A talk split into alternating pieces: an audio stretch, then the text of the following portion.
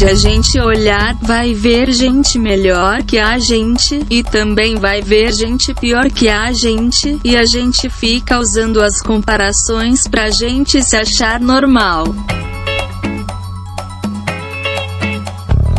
Bom momento que. Não, tá errado. Eu não sou Guilherme Andrade.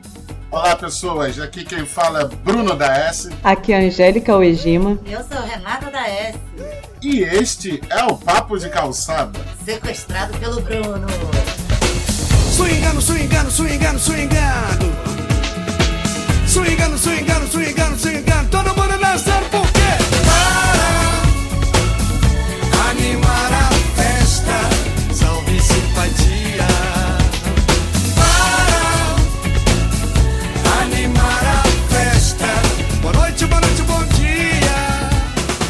Vamos lá, pessoas. É, não estranhem. Hoje estamos sem Guilherme Andrade. Ele está fazendo uma prova muito importante em algum lugar desse país. Então, se você, quando você estiver escutando isso, enviem boas vibrações para o nosso querido Guilherme Andrade. Como hoje, até para achar os, os participantes hoje foi mais difícil. Só ele tem esse poder. Ele é o agregador desse podcast. Tá todo mundo muito ocupado, final de ano, tá ficando complicado. Então, nós conseguimos aqui juntar a dona internacional Angélica, que está montando uma palestra que ela vai fazer aí para um seminário internacional, onde ela vai falar com grandes estudiosos no mundo. Conseguimos reunir a gloriosa Renata. E o tema que a gente tem, um tema pertinente à nossa atualidade, como você já pôde ver no título do cast, que é a Era da Excelência. Como surgiu mais ou menos esse, esse papo, né? Tava vendo um, um vídeo no YouTube e o sujeito que tá que fala nesse vídeo, ele inclusive ele cita uma frase do programa RuPaul's Drag Race. Deixando claro que eu nunca vi RuPaul Drag Race. Mas tava vendo canal de drag, de drag queen. Sim, eu estava vendo um canal, de- vários, vi vários canais de drag queen hoje, né, no, no dia de hoje. E aí ele menciona que no, no, no programa do RuPaul's vem lá uma, uma frase muito interessante. Que o RuPaul fala o seguinte: No mundo de noves, sejam dez. É, uma frase bem sintomática, né, que dá pra gente pensar aí. Como é que a gente pode se portar nesse mundo sendo um 10 no meio de 9? Será que tem tanto 9 assim? Será que a gente está se esforçando mesmo para ser um número 10? Será Isso que a gente está acreditando que as pessoas são noves? É, também tem isso. Então, abro aqui os comentários, as palavras e vamos devagar, porque hoje é dia de devagar, devagar. Ai, meu demais essa. É, não, nossa, não, a gente tá sendo forçado demais, né? A dar conta de tudo, a ser plenos, maravilhosos, felizes, saltitantes, a posar uma vida maravilhosa em rede social, a, a conseguir ser tudo. A gente, como mulher, obviamente, sente isso como mulher, né? Porque além de tudo ainda tem os encargos de mães, de esposas, de donas de casa, no geral, assim. Então a gente. Eu não sei dizer como que era no passado, né? Mas eu não vejo uma. No passado, assim, minha- meus avós, por exemplo, né? Acho que a geração dos meus pais já começou a viver uma coisa assim, sem a pressão das redes sociais. Mas é terrível é, a história de que a gente tem que dar conta de tudo. Que a gente tem que ser. É, nesse vídeo eu falo uma coisa muito interessante, né? Se a gente conseguir ser 5,5, a gente já está acima da média, não tem que ficar pensando em ser 10, que a grande maioria das pessoas está entre nota 2 e 3, né? Essa é uma luta que eu travo com os meus alunos, gente, vocês não têm ideia. Que eu estou formando professores, né? Um curso de licenciatura. E as, e as minhas disciplinas, elas têm uma- um peso, elas são realmente disciplinas. é, eu falo isso com a plena consciência. São disciplinas puxadas, são disciplinas difíceis, é, porque são disciplinas específicas né, do curso de biologia. na colaboração de formação de professores de biologia, mas são disciplinas técnicas, científicas e tal. E às vezes o aluno é, é, vem desesperado, assim, ah, porque eu não estou conseguindo dar conta, está acontecendo tanta coisa na minha vida. Às vezes fala o que é, às vezes não fala, enfim. E eu digo, tá tudo bem, você não é obrigado a ter sucesso em tudo. Você de maneira nenhuma é. Se você precisar abrir mão de alguma coisa, abra, tranque o semestre, desista da disciplina, né, se tiver ainda dentro do prazo de desistência, porque você não é obrigado, ninguém é obrigado. E isso para ele soa como um absurdo, né? Raramente isso é aceito do primeiro momento.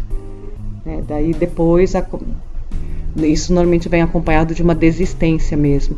E o desistir nessas horas, é, porque simplesmente não está dando conta, não é fracasso, gente. A gente está com uma ideia de sucesso e fracasso meio troncha para mim, assim, para o meu, para nossa ideia, sabe? Então, às vezes não dá, às vezes você tem que abrir mão de alguma coisa para conseguir encarar é, minimamente alguma outra que vai ser a tua prioridade. Quer dizer, e o sofrimento que eu vejo isso sendo colocado na vida de pessoas de 20 e poucos anos é muito assustador, porque são pessoas de 20 e poucos anos que estão aí, vai entrando no segundo terço da vida, né? É, tem pelo menos mais 40 anos de vida produtiva, né? É, e estão sofrendo desse jeito porque tem que abandonar uma disciplina que não está dando conta? Pois é, você está falando isso na, na questão profissional e educacional, né? É, e é exatamente a deixa que eu precisava para desenvolver a parte do meu raciocínio que veio com esse vídeo, que é a gente está num tempo em que está todo mundo tão frustrado com tudo e que as pessoas lidam tão mal com frustração que elas estão buscando nas outras pessoas, ou no mundo lá fora, ou seja lá o que for, a, a tal da felicidade, né? A gente está vivendo uma coisa em que as pessoas demonstram ser o que elas não são. E aí a gente olha e acredita. Então eu acho que está dentro muito essa questão. No que, que a gente está buscando ver, porque hoje a gente está vivendo numa uma vida de milhões de filtros o que, que a gente está buscando ver, o que, que a gente admira, o que, que a gente gostaria de ser, ou o que, que a gente acredita que ia fazer a gente feliz e que no fundo, no fundo, só serve para alimentar a nossa frustração. É, esse mesmo rapaz do, do, do, vídeo, num outro vídeo, fala que tem, já tem 25 anos, já tem um quarto de século e não fez nenhuma das coisas que ele imagina que ele precisa fazer durante a vida dele. Tipo, 25 anos não é muita coisa, cara. Você, se você pensar quando você começa a ganhar algum dinheiro, né, a, a, ter uma profissão, a existir no mercado de trabalho, é 18, ele não viveu 25 anos e não conquistou nada.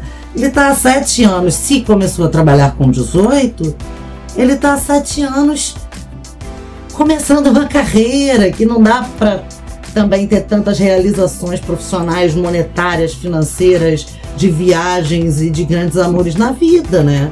É, e aí as pessoas se embrulham, elas se agasalham nas próprias frustrações e alimentam isso uh, assistindo sadicamente aquilo que elas acreditam que é a felicidade alheia. Uma coisa que me preocupa só nessa história toda é que assim, e aí a gente abre mesmo para discussão essa história da gente a gente se acostumar a ficar na média.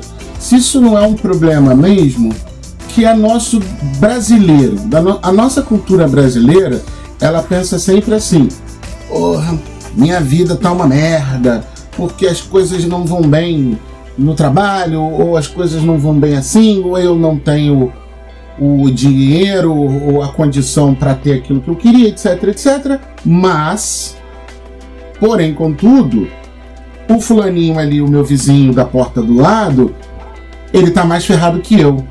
Então eu me conformo mais com a vida que eu estiver levando. Então, assim, é nesse momento que a gente automaticamente se coloca acima da média, porque a gente passa a ver o coleguinha do outro e faz aquele campeonato de comparação de desgraça. Entre a desgraça alheia e a minha, eu consigo perceber que a minha é menos desgraça do que a dele. Então, assim, é, Deu pra entender? Essa ideia de que essa média, ela também é muito a partir daquilo que a gente vê do outro. Entenderam? É a tal, não é essa a tal da normose também? Assim, de, de Sim. nessa de ficar comparando, né, que, que, é, que é meio doido nessa coisa do ficar se comparando em qualquer aspecto, né, seja num, num, num sucesso, vamos dizer assim, num sucesso afetivo, num sucesso profissional, num sucesso mais pessoal, familiar, né, tipo quem tem filho ficar comparando os filhos.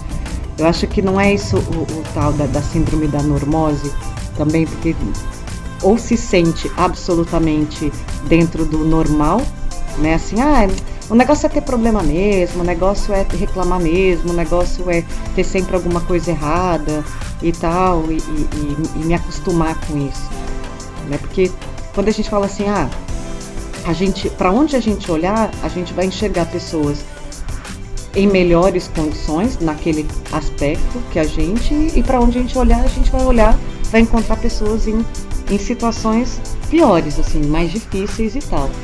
E aí essa coisa do ficar comparando, usar as comparações externas para afirmar para a gente o que, que é normal. Isso não é essa síndrome da normose, eu pelo menos sempre entendi assim. Né? Buscar ver que tá no normal. Não, é normal. Vai ter gente melhor, vai ter gente pior, então eu sou normal, quer dizer, isso é outra forma que levada a um extremo também tosa, também reprime, também oprime e também impede de buscar aquilo que a gente realmente que vai preencher a gente, que vai fazer de cada um de nós indivíduos e individualidades, né? É, eu considero super pertinente esse teu receio, Bruno, porque eu acho que talvez esse sempre tenha sido um dos meus maiores receios, porque para onde a gente olhar a gente encontra pessoas em situação de mais sucesso, vamos colocar entre aspas, e, e- e pessoas com situações de maior dificuldade. E se a gente for viver assim, é que a gente não sai mesmo, de canto nenhum. Mas é isso que eu sempre falo de formar comunidade emocional, né? Você procura as pessoas com quem você pode pertencer, você tá mais ou menos ali na média com elas, fecha, blinda o seu mundo ali naquela comunidade emocional, porque com aquelas pessoas você pode reclamar e descontar suas frustrações, né? Você tem pra onde olhar e dizer tem gente melhor que eu, mas tem gente pior que eu. E todos os seus amiguinhos ali naquele mundo blindado também falam das mesmas frustrações e dos mesmos problemas e, das, e também estão acima de outras pessoas que elas julgam que estejam piores que elas e assim a gente vai pertencendo ao mundo. É um jeito de não ficar sozinho. Então, assim, acho que no final das contas a gente está falando de evitar solidão. Quando a Angélica falou isso da normose, eu tenho esse livro, entende? Do, do- do- de um dos primeiros é, sujeitos que eu vi escrever sobre isso e quando eu ouvi falar sobre isso. Eu- o livro caiu na minha mão absurdamente por acaso. Mas, por exemplo, falando da minha experiência pessoal, que, por exemplo, as, as vistas alheias, é, muito se pode dizer que eu, eu, eu vivo uma vida materialmente falando é, de sucesso, porque eu tenho uma qualidade de vida que muita gente passa uma vida inteira, isso qualidade de vida material, tá? É, uma vida que muita gente passa a vida inteira querendo ter. E aí, só que na, mi na minha cabeça, durante muito tempo, até você entender esse fenômeno de normose, eu não, eu não sabia se eu estava num caminho certo ou num caminho errado. Tendo por ideia, primeiramente, que é o seguinte: esse era o primeiro caminho que eu estava tomando na vida, né? Então, assim, na minha história pessoal, eu, eu saí da casa da minha mãe para morar com a minha primeira companheira, sendo que a casa dessa minha companheira era atrás da casa da minha mãe. Mas eu tava saindo da casa da minha mãe, eu fui morar com a minha sogra. E quando eu me vi tendo que administrar dinheiro de casa, pagando conta de luz, igual aquela música do, do Jorge Versilo, do Homem-Aranha, né? O herói agora se, se, se pendura entre as contas do mês e tal. com as contas do mês e ao longo do tempo eu fui percebendo que essas coisas elas são assim. A gente vai mesmo se fuder muito na vida até achar um caminho que ele não seja tão espinhento como normalmente é. E aí a gente fica invariavelmente numa, numa zona de conforto e é por isso que muitas, das, muitas vezes as pessoas elas não mudam de vida. Porque assim, ou pelo menos aqui a vida não tá me batendo muito. Sabe? Então, também a normose acaba caindo aí por causa disso. Porque a gente também acaba procurando zonas de conforto onde a gente possa viver uma vida menos espinhosa ou menos cheia de aventuras. Em que a gente não se sinta tão isolado, né? No sentido de é, a gente tem com quem comparar. Mas eu queria propor da gente voltar no tema da excelência e perguntar o que é excelência? Qual é o referencial para a gente medir excelência? Olha, do que eu vejo é simplesmente tudo dar certo. Você conseguir fazer tudo. Né? Você conseguir dar conta de tudo, tá é, é, em termos estéticos correspondendo a padrão, em termos de, de é, vida afetiva, ter alguém para chamar de seu. Vejo que é ter um bom emprego, né, que te renda bastante é, tranquilidade em todos os aspectos. É, no caso de ter filho, é ter, ter os filhos absolutamente saudáveis, rendendo muito em escola, super educados. É, quer dizer, é você ter tudo absolutamente dentro do padrão. Você, como mulher, tem sempre as unhas feitas, a depilação em dia, o cabelo super bem cortado, a tua cozinha, a tua casa brilhando. Eu vejo muito esses padrões assim como algo que esteja esteja com tudo funcionando dentro do que se espera funcionar. E você absolutamente feliz com isso tudo. Absolutamente plena né? Aquela coisa da, de ter essa plenitude, de ter tudo, todos esses espaços preenchidos e funcionando. Então, é, é, eu particularmente tenho bastante problema em lidar com isso, porque na minha cabeça é tudo convenção, tudo coisa que fazem a gente acreditar que é excelência. Exatamente. Né? Então, mas eu tenho problemas com isso, né? Porque eu tentei ser convencional no, em, nas coisas mais básicas na minha vida e nunca consegui. E isso me deixou sempre muito frustrada é, durante bastante tempo. Né? É, não, não, conseguia ser convencional em, nossa, em muitas coisas. Me, eu rendia bem nos estudos, isso eu sempre rendia, eu sempre gostei de estudar, então o rendimento era bom. É, mas em vários outros aspectos mais sociais, assim, é, sempre tive bastante problema. Olham para mim, para é, pro meu momento hoje, né, profissional e tal, eu realmente não, né, atingi o que poderia ser uma, um, um, um poderia não, que é um, um, bom patamar profissional. Só que se eu for seguir a risca, o que se espera da, da excelência profissional, é, eu tenho eu, eu, teria que estar ligado a um curso de pós-graduação e tendo ali um monte de aluno de mestrado, doutorado. Eu não quis isso entendeu? Eu não quis isso. Eu gosto de trabalhar com a iniciação científica, orientar os trabalhos de graduação, os TCCs, e para mim está ótimo. Né? É, não, não, não tenho dentro de mim a necessidade de alguém olhar assim, nossa, lá vai a excelência em pesquisa de comportamento de aves. Eu nunca tive essa necessidade. Tive a necess... é, é, sempre falou dentro de mim a necessidade de trabalhar com a graduação, com formar os, é, é, os biólogos. É, então isso nunca foi convencional, porque muita gente não entendia isso. Nossa, mas como que você não faz questão de ser a pesquisadora? Não, gente, a pesquisadora não, eu quero ser pesquisadora. Eu quero ter que é, é, é envolver tanta energia é, orientando o mestrado doutorado. Então, mas era isso. Tem muito a ver com ego, né, cara? Carreira profissional tem muito a ver com ego. Então, de onde vem isso? Então, isso não é só nosso. Isso também colocam na gente. Entendeu? Colocam na gente porque quem seguiu a carreira acadêmica sabe que enquanto a gente está na vida acadêmica fazendo mestrado, doutorado, é, é colocado para gente assim uma alta produtividade em pesquisa, em centros de excelência, em ser expoente. Claro, enquanto você faz mestrado, doutorado, se você não tem emprego e vive da bolsa, isso realmente é importante que você busque render isso ao máximo.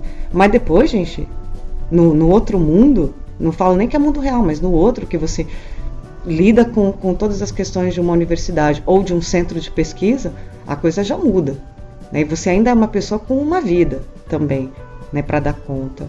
Então, esse ego, eu, fico me sempre me perguntei assim, esse, essa necessidade de alimentar ego é nossa, é claro, mas quem é que fica cutucando que ele precisa ser alimentado? Quem fica cutucando que, nossa, eu quero andar pelos corredores do, do, do da instituição e as pessoas pensarem, olhar, assim, nossa, lá vai a pesquisadora fulana de tal, quero chegar nos congressos e, ó, oh, quer dizer, isso até o momento é nosso, mas depois começam a querer fazer com que a gente acredite que isso é tão importante assim. Eu quero deixar claro que eu não tenho nada contra, entendeu? Né? Nada contra, assim, os profissionais que trabalham comigo é, na universidade e são é, referências de excelência nas suas áreas porque eu convivo com eles intimamente e sei que foi escolha deles também.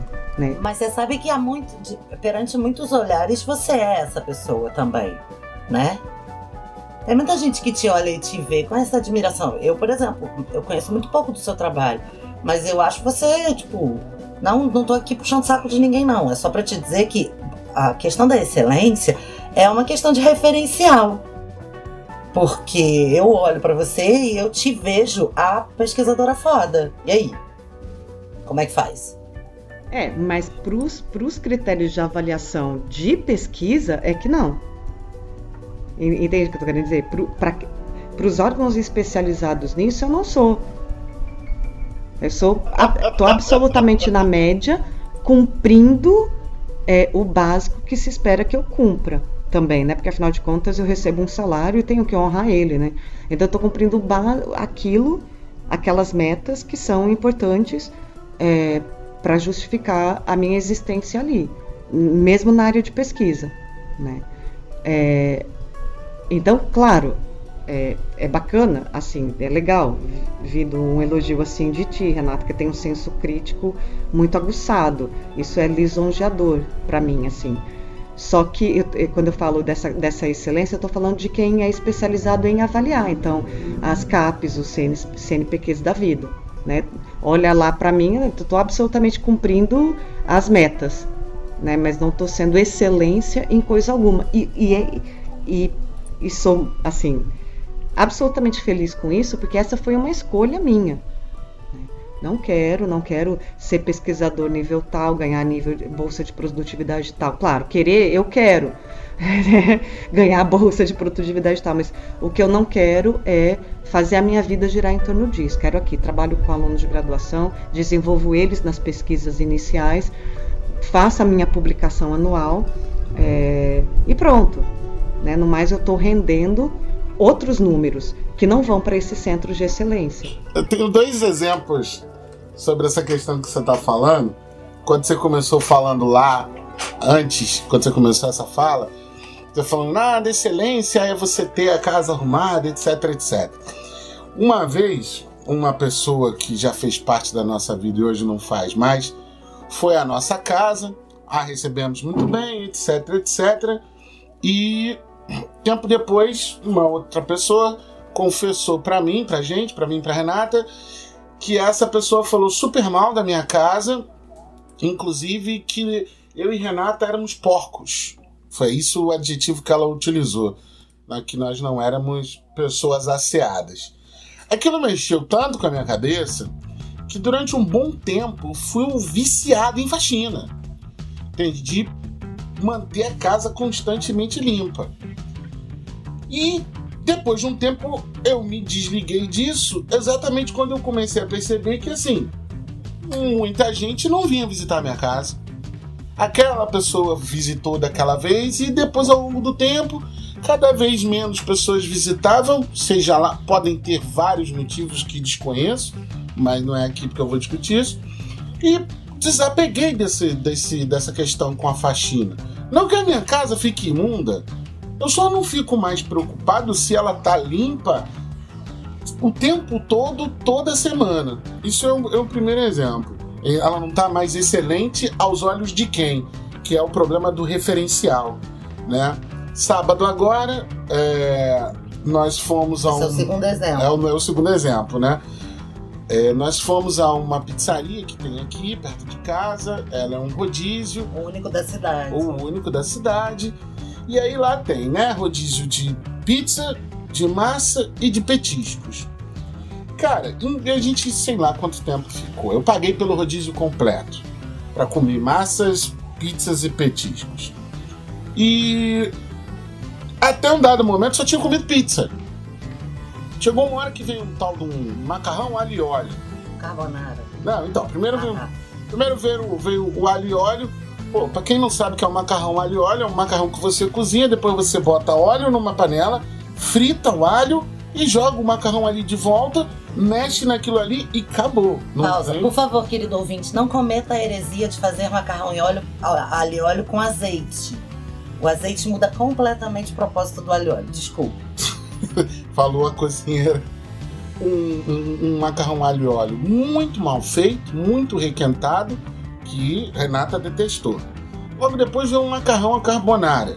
Para quem não sabe o que é um macarrão à carbonara, é um macarrão, ge- geralmente espaguete. Você cozinha ele e depois você faz um molho à base de gemas de ovos, é, queijo parmesão e bacon. Depois ele tem um ponto ali de, de, de cozimento, você joga o macarrão ali. No fim das contas, o macarrão fica mais amarelo por causa da gema e com pedacinhos de bacon pretinhos. Na nossa mesa chegou um macarrão carbonara branco. É maravilhoso. É um dos meus favoritos, carbonara. Nem me fale. Eu faço um que é delicioso. Qu- Quando você vier aqui em casa, eu faço pra você. Vou cobrar, porque eu amo loucamente. Aí chegou um macarrão carbonara branco, ao molho branco. E quando a Renata provou, a Renata cozinha muito, ela falou: Isso nem creme de leite é, isso é molho bechamel, que é um molho feito de manteiga e farinha. Ressaltando que o original não leva creme de leite. Menos ainda, é é uma heresia bizarra, bechamel. Aí eu fiquei numa coisa assim, não vi nada de petisco, eu falei: Vou embora. Porque a pizza também já não tava legal e tal. E aí a, a dona né, veio super se desculpar, etc, etc, etc. Quando chegou no carro, eu fiquei incomodado de, que, de fazer uma reclamação pela segunda vez com a, com, a, com a pizzaria, da qualidade dos produtos, etc. E aí, Renata falou assim: amor, para e pensa. Você sabe fazer macarrão alho e óleo, você sabe fazer é, macarrão carbonara, você sabe fazer o seu próprio macarrão. Você faz a sua própria pizza, a sua massa de pizza, do jeito que você gosta de comer. É óbvio que você estabeleceu um padrão, né, um referencial que tem a ver com você. Então, óbvio que ninguém vai conseguir atingir esse referencial porque você já tem o seu e ele tá lá gravado. E tem muito disso, né? Um, um restaurante nem sempre ele costuma primar pela qualidade dos ingredientes que vai utilizar, essas coisas, sabe? E óbvio que ele não vai ficar do meu jeito, do meu, a partir do meu referencial. Mas mais que isso, eu olhava em volta e eu via todo mundo plenamente satisfeito com aquela situação. A gente estava super incomodado com a péssima qualidade da comida, mas todos estavam satisfeitos. Foi isso que me levou a refletir sobre isso. Porque a dona da pizzaria, durante muito tempo no Facebook, ficava fazendo a propaganda de que ela era o único rodízio da cidade, nananã, nananã, que fazia tudo para servir com excelência. E ela falava o tempo todo que fazia tudo para servir com excelência, com excelência. É óbvio que em larga escala sai muito mais barato você fazer um bechamel do que comprar um creme de leite. E sai muito mais barato você fazer com creme de leite do que fazer com gemas, né? O tradicional. Do que fazer com parmesão de verdade, do que fazer com de saquinho, que sai muito mais barato, etc, etc. A gente até compreende alguns gaps de qualidade quando você tem que manter um, um custo-benefício no seu negócio. Porém, é para quem? E aí foi isso que eu é, argumentei com o Bruno. Para quem não prefere fazer a sua própria pizza, ou não sabe fazer a sua própria pizza, ou não quer lavar a sua própria louça, ou não quer ter trabalho, ou não, nem gosta de comida boa, cara, aquilo vai ser bom e vai ser suficiente. Então, o padrão de excelência muda conforme o, com quem, está, quem o está consumindo. Né? E aí eu não digo só consumo em termos do, da questão da pizzaria em si, eu tô falando consumo na vida, consumo de informação, consumo né, de, de, de serviço de qualidade, consumo da, de uma aula, da, da aprendizagem do conhecimento que você, Angélica, está transmitindo. Entendeu? O, o meu pensamento sobre essa questão do referencial da excelência é com quem você está comparando. É, eu até entendo, assim. Até entendo, não. Eu acredito que, é que eu entendo, mas quando fala em prestação de serviço, né, gente? Sei lá, então, essas adaptações. Quer dizer, um, um carbonara com molho bechamel. Então não é mais um carbonara. Entendeu? É um macarrão com molho bechamel. Exatamente, com um tequinho de bacon, porque tinha um tequinho ainda de bacon. Não, então, então é, esse tipo de coisa já me angustia um pouco. Porque então aí não tá tendo um, uma. Eu vou colocar entre aspas, tá? Uma honestidade também com a prestação de serviço. Sabe? Ah, é diferente da história do sushi, né? Agora ser cheio de, de, de cream cheese. Quer dizer, continua sendo sushi, só que com cream cheese. Agora você dizer que um carbonara e não é mais um carbonara. Então é um macarrão, pode ser gostoso, se ele for bem feito, ele vai ser gostoso. Só que é uma bruta sacanagem. Você vai para comer um carbonara e vai encontrar lá um. Então isso já, já acho que é outra coisa. Né? Então muda o nome, sim, não dá o nome. Sim, e aí, exatamente. Só que aí é aqui a questão: quem questionou esse carbonara? O cidadão médio que estava lá plenamente satisfeito? Ou eu que sei fazer um carbonara? Você está entendendo? A excelência depende de quem consome também, porque se ninguém virar para ela e questionar o carbonara dela, ela vai continuar servindo carbonara de bechamel e chamando de carbonara e servindo o, o alho seco. Então, assim, é, é, essa história da, da comida que pra gente é uma presença muito forte, né? Aqui em casa, porque a gente faz realmente questão de aprender para fazer e fazer do jeito que a gente gosta. Então as outras pessoas não vão fazer do jeito que a gente gosta. Algumas pessoas vão fazer muito melhor que a gente, inclusive. E aí a gente vai achar o que é excelente. Porque se você supera a medida do referencial de excelência que eu costumo é, usar para mim, eu vou achar o seu melhor que o meu, eu vou achar o seu excelente. Aí a minha medida de excelência vai subir. Se eu fizesse um macarrão carbonara com creme de leite, gemas e parmesão e fosse na sua casa e comesse um original, o seu ia ser excelente e o meu não. Porque não é naturalmente, necessariamente, só uma questão de gosto. É uma questão de informação. Você saber o que é o verdadeiro. Sabe? Você saber do que você está falando. É. Na realidade, essa é a, é a essência de tudo, né? Em termos de, dessas prestações de serviço, assim, ainda mais alimentícia, você tem que saber primeiro o que é né? Porque pode ser gostoso. Ele tá falando, de repente, esse, esse macarrão feito assim pode ser muito gostoso. Ele só não é aquilo que ele está dizendo que, que é, que deveria ser. Então é bem isso, é pelo menos o conhecer, tem que é a questão da informação, o que é excelente, o que é bem feito, o que está dentro daquilo que é para ser. Você tem que conhecer antes. A gente tem outro problema, que é o, por exemplo, a gente chega na fase que a gente vive hoje, que a maior parte das coisas elas são experiências ou elas são coisas premium.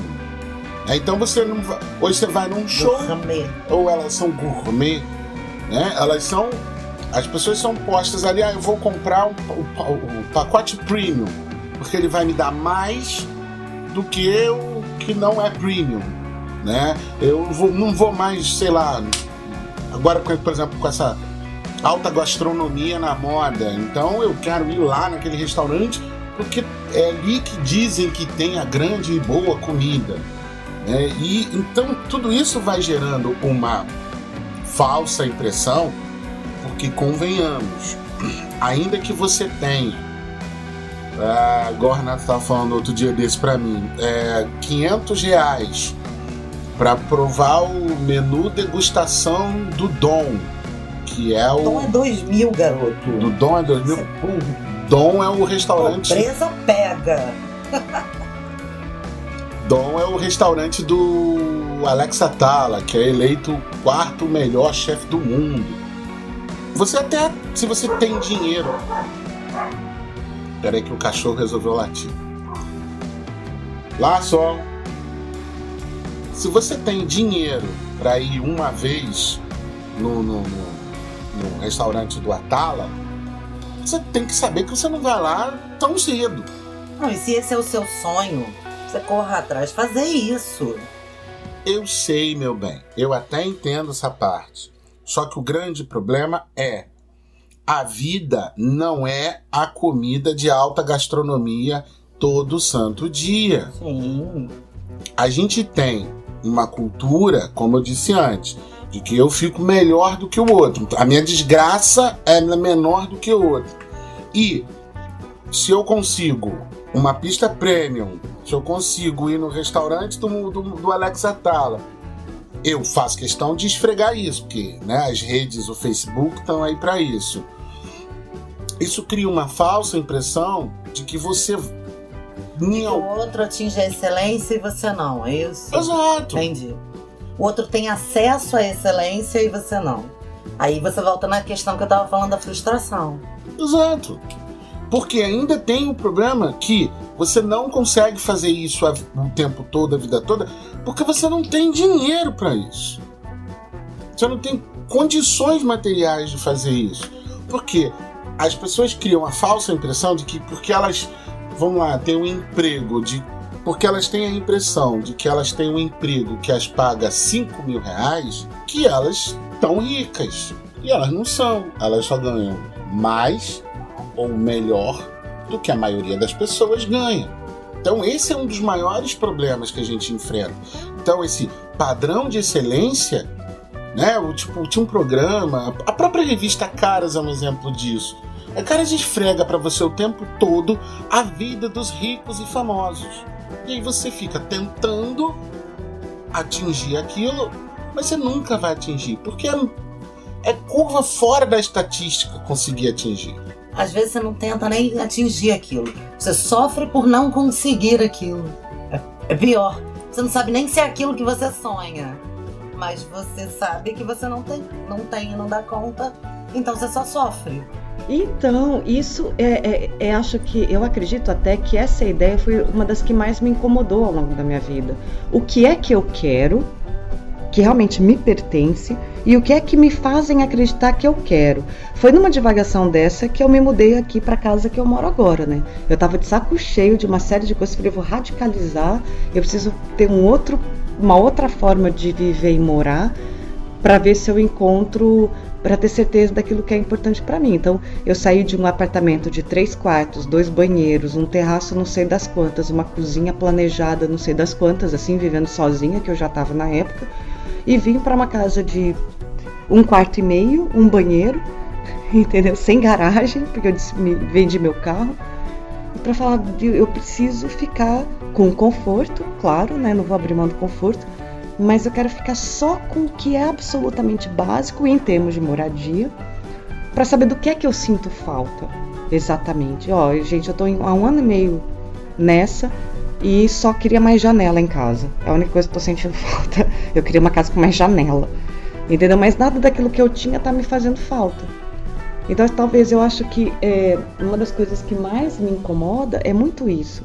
O que que realmente eu quero que me pertence e o que que me fizeram acreditar. Porque, ah, vocês acham que eu não ouvi várias ah, mas você é uma professora universitária e não sei o que, você tem que morar lá. Gente, não. Entendeu? Não- isso não tá dentro de mim, não desse jeito, né? Então, e, e- e gente que me conhece, que conhece muito de perto a minha essência. E, e isso me incomoda de um jeito muito absurdo. E, há muito tempo. Então foi muito pensando nisso que eu tomei muitas decisões na minha vida, profissionais, pessoais, afetivas, familiares.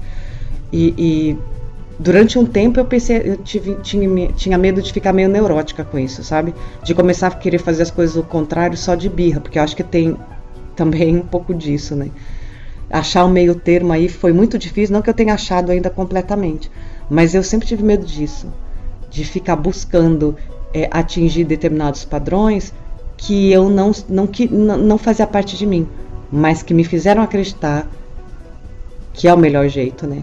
Que é o objetivo, que é assim que tem que ser. Eu tenho bastante pavor disso, assim, sou bem preocupada com isso e me perder no meio do caminho por causa do caminho dos outros, né? É, e foi basicamente assim que a gente largou tudo e veio morar no mato. basicamente pelas mesmas questões.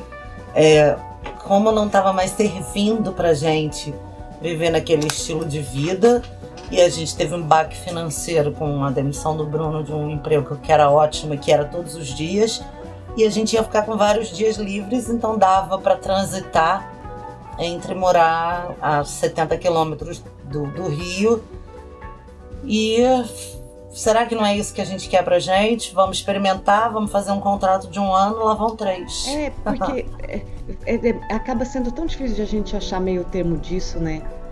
É, o que é exatamente é, que a gente quer? Claro que a gente quer. Quem é que não quer um reconhecimento profissional? Não é, no, né, não é esperado. Alguém fala assim, ah, tanto faz se vão me respeitar profissionalmente, se vão ser indiferentes a mim, ou se vão me olhar com, ah, olha, lá vai o, o, um bom garçom, olha, lá tá indo lá um bom frentista, olha, tá indo lá um bom professor. Claro que todo mundo quer se reconhecer, né? Fazer bem feito e as pessoas ficarem felizes com o resultado do, do nosso trabalho. Mas assim, não não estava dentro de mim e, e eu fico me perguntando se até que ponto está dentro de todo mundo mesmo ser aquele que faz tudo absolutamente perfeito, lindo, é o melhor pai, é o melhor marido, é o melhor filho, é o que tem a casa mais limpa e arrumada, é aquele que tem o carro, não sei das quantas, o aparelho celular, não sei das quantas, porque tem muito sucesso profissional. Entende? Assim, a gente não ter ganância nenhuma, a gente não ter ambição alguma, também para mim sou estranho. Eu fico meio assim também, né? Não ter nenhuma também é uma coisa meio estranha. Eu já olho com uma desconfiança. Mas até que ponto o que a gente tem de sonho, de ambição, de melhorar na nossa qualidade de vida é nosso? Ou que fizeram a gente acreditar? Eu sou, sou meio preocupada com isso, assim. Né? Agora um pouco mais tranquila. Mas eu sou bem preocupada com isso. Eu só diferencio um pouco a questão de, por exemplo, ambição é realmente muito estranho o sujeito não ter ambição. Ambicionar uma coisa, e seja essa coisa material ou não, né? Tudo bem. Você tem que ter ambições na vida. É, cobiçar, obviamente, é totalmente o inverso disso, né? Você cobiça é, não, necessariamente você acaba estando invejando os outros, né?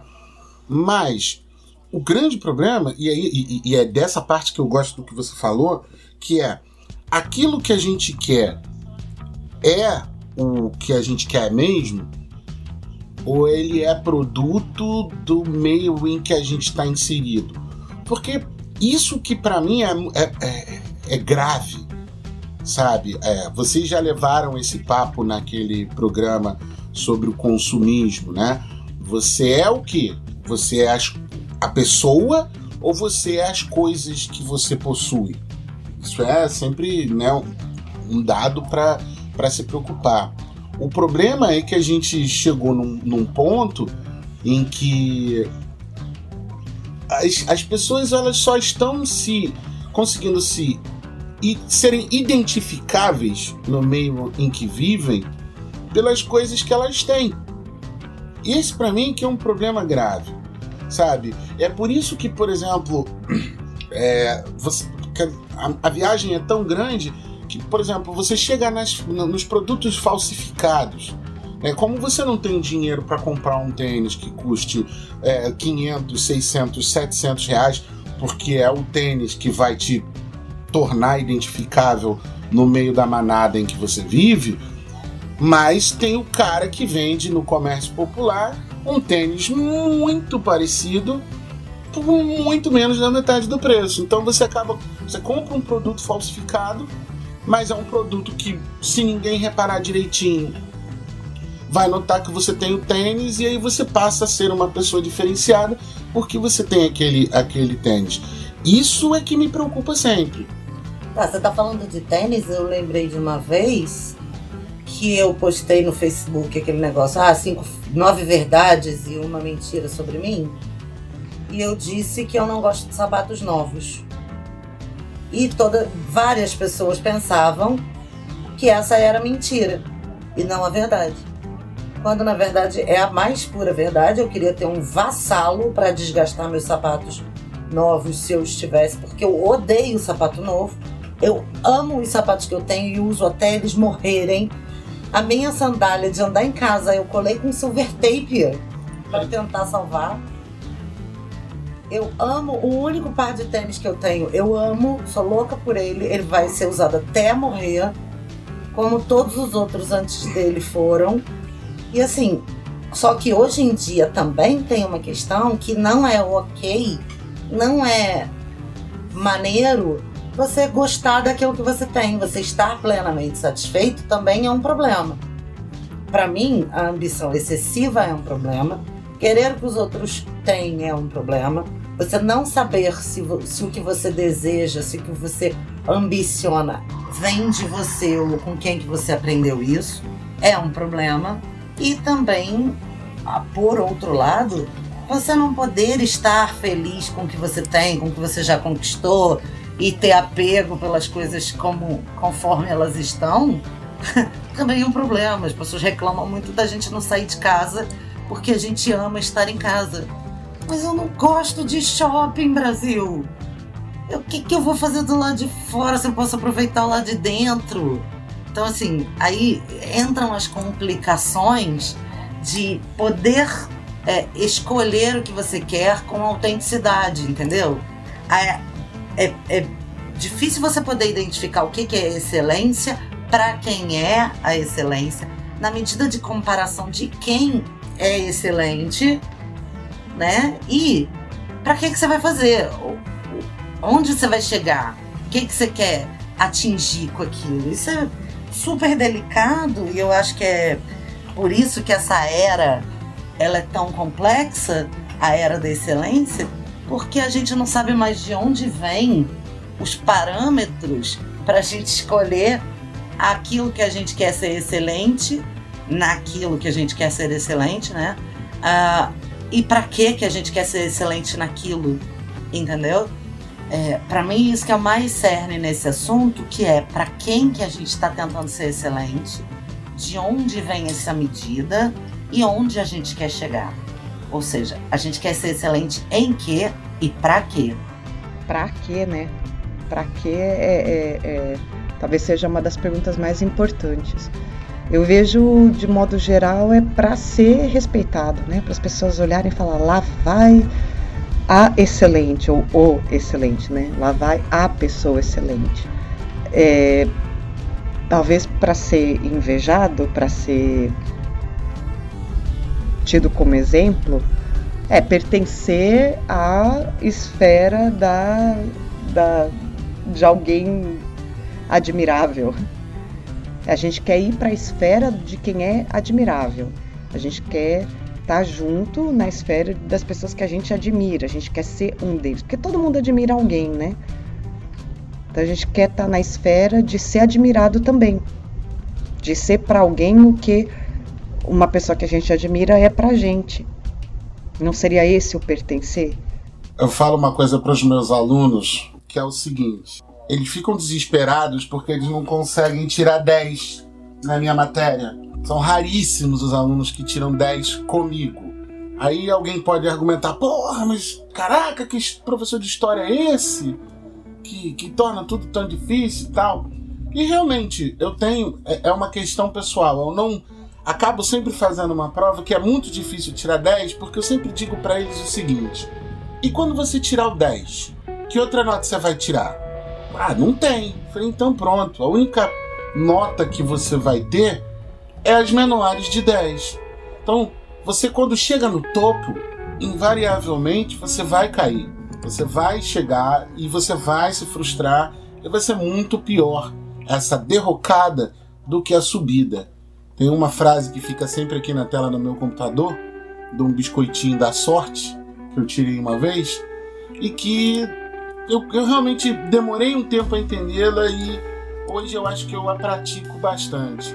Que diz o seguinte: a alegria está na luta e no esforço e sofrimento decorrentes dessa luta, não na vitória em si.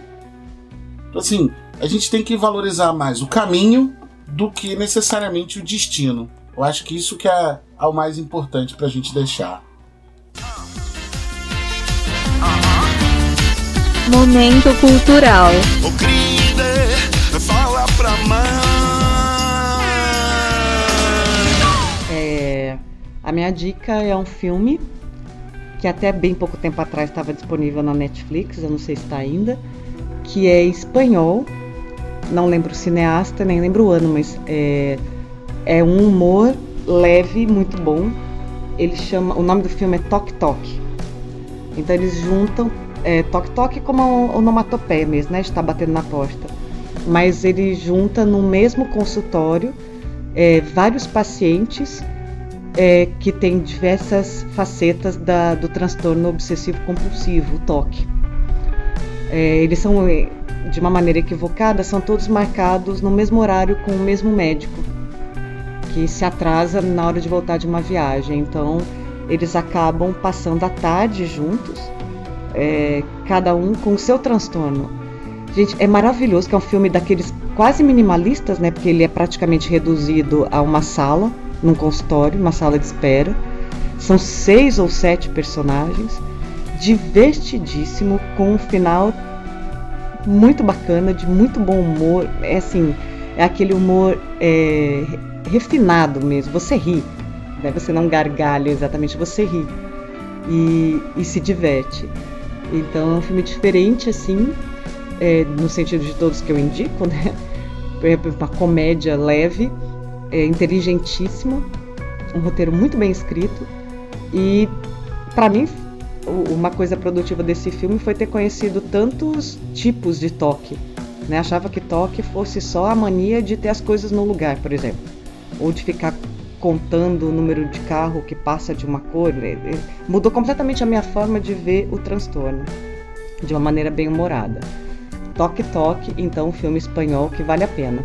Bem, pra, pra mim, cara, eu, eu não tenho outra indicação que é indicar um canal no YouTube que se chama, que é o que deu origem a esse programa de hoje. O nome do canal é Tempero Drag. O, o, o canal começou com. O, o canal é constituído, né? O personagem principal do canal é a drag queen Rita Von Hilt. Anti. Hunty, né? Porque drag queen que é drag queen tem nome de peso.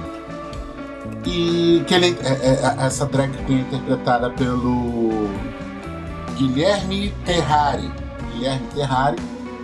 E começou como um canal de receitas culinárias veganas. Só que eles iniciaram agora uma nova fase, um novo programa chamado Rita em 5 Minutos.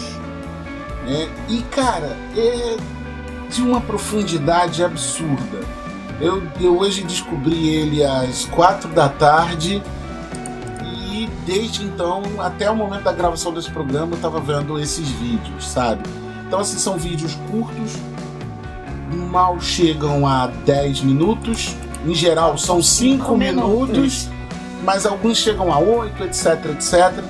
Então, assim, vale a pena você dedicar um, um tempo até para você quebrar a cabeça com algumas coisas que ele diz ali, porque em cada postagem ele faz referências das coisas que ele está falando, etc, etc. E assim, minha opinião, mi- minha advertência a você que de repente carrega uma pontinha de preconceito com o diferente de você, né? Não, não, não seja preconceituoso pelo fato de você estar escutando determinadas coisas vindas da boca de uma drag queen. É só um personagem. Foca na mensagem, foca na mensagem. O canal Tempero Drag é a minha indicação. Maravilhoso mesmo, eu também recomendo. A minha indicação ia sair no episódio sobre ancestralidade, mas o editor cortou. Tomou porrada porque cortou, né, seu Bruno da S? E eu tô esperando participar de novo deste podcast só para poder lançar a minha indicação. Então fica aqui a indignação, fica aqui o potresto e a resistência. Minha indicação é a série This Is Us, que está entrando na terceira temporada. É uma série de um gigantesco sucesso nos Estados Unidos. É uma febre. Ela é incrível, é realmente maravilhosa. Uma série construída com uma inteligência absurda, porque ela abre infinitas possibilidades conforme os personagens vão se desenvolvendo e é sobre uma família que já no primeiro episódio ela tá esperando trigêmeos, perde um dos trigêmeos no nascimento, que é também o aniversário de 36 anos do pai, e eles recebem uma criança que foi abandonada no, numa estação de bombeiros e entra no lugar do terceiro filho. Eles adotam um menino negro e corta. Eu estou, não estou dando spoiler da série, estou dando spoiler do piloto só. Corta para o aniversário de 36 anos dos trigêmeos, que se tornaram um homem negro de sucesso, uma mulher obesa extremamente insegura com diversos problemas emocionais e um ator frustrado. Então, cara, é. é no, no piloto você já vai morrer de chorar então, preparem os lencinhos, porque é um, é um pacotinho de Kleenex por episódio. Kleenex, paga nós. Então, minha gente, é isso. Aqui foi mais um episódio Papo de, Papo de Calçada número 70 para você. Hoje contamos com Angélica Uejima, Renata da S e este que vos fala. Não esquece de curtir nossas redes sociais no Facebook, lá no Twitter, o nosso e-mail é papocalçada.gmail.com Mas é papo calcada, tá bom? Não é papo de calçada, não. É papocalcada.gmail. Qualquer disposição em contrário, qualquer comentário, eu sempre desafio os ouvintes quando eu faço remix. Se você não tiver gostado desse episódio, diz pra gente que você não gostou. Se você gostou também, diz pra gente que você gostou, que a gente agradece muito e quando tiver comentário, a gente lê aqui no ar e todo mundo fica feliz porque sabe que tem alguém escutando essas besteiras que a gente fala. Se você gostou, elogia, que estimula, amiguinho. Então é isso, um abraço, até semana que vem. Valeu, gente, valeu mais um. Valeu, linda, um beijo.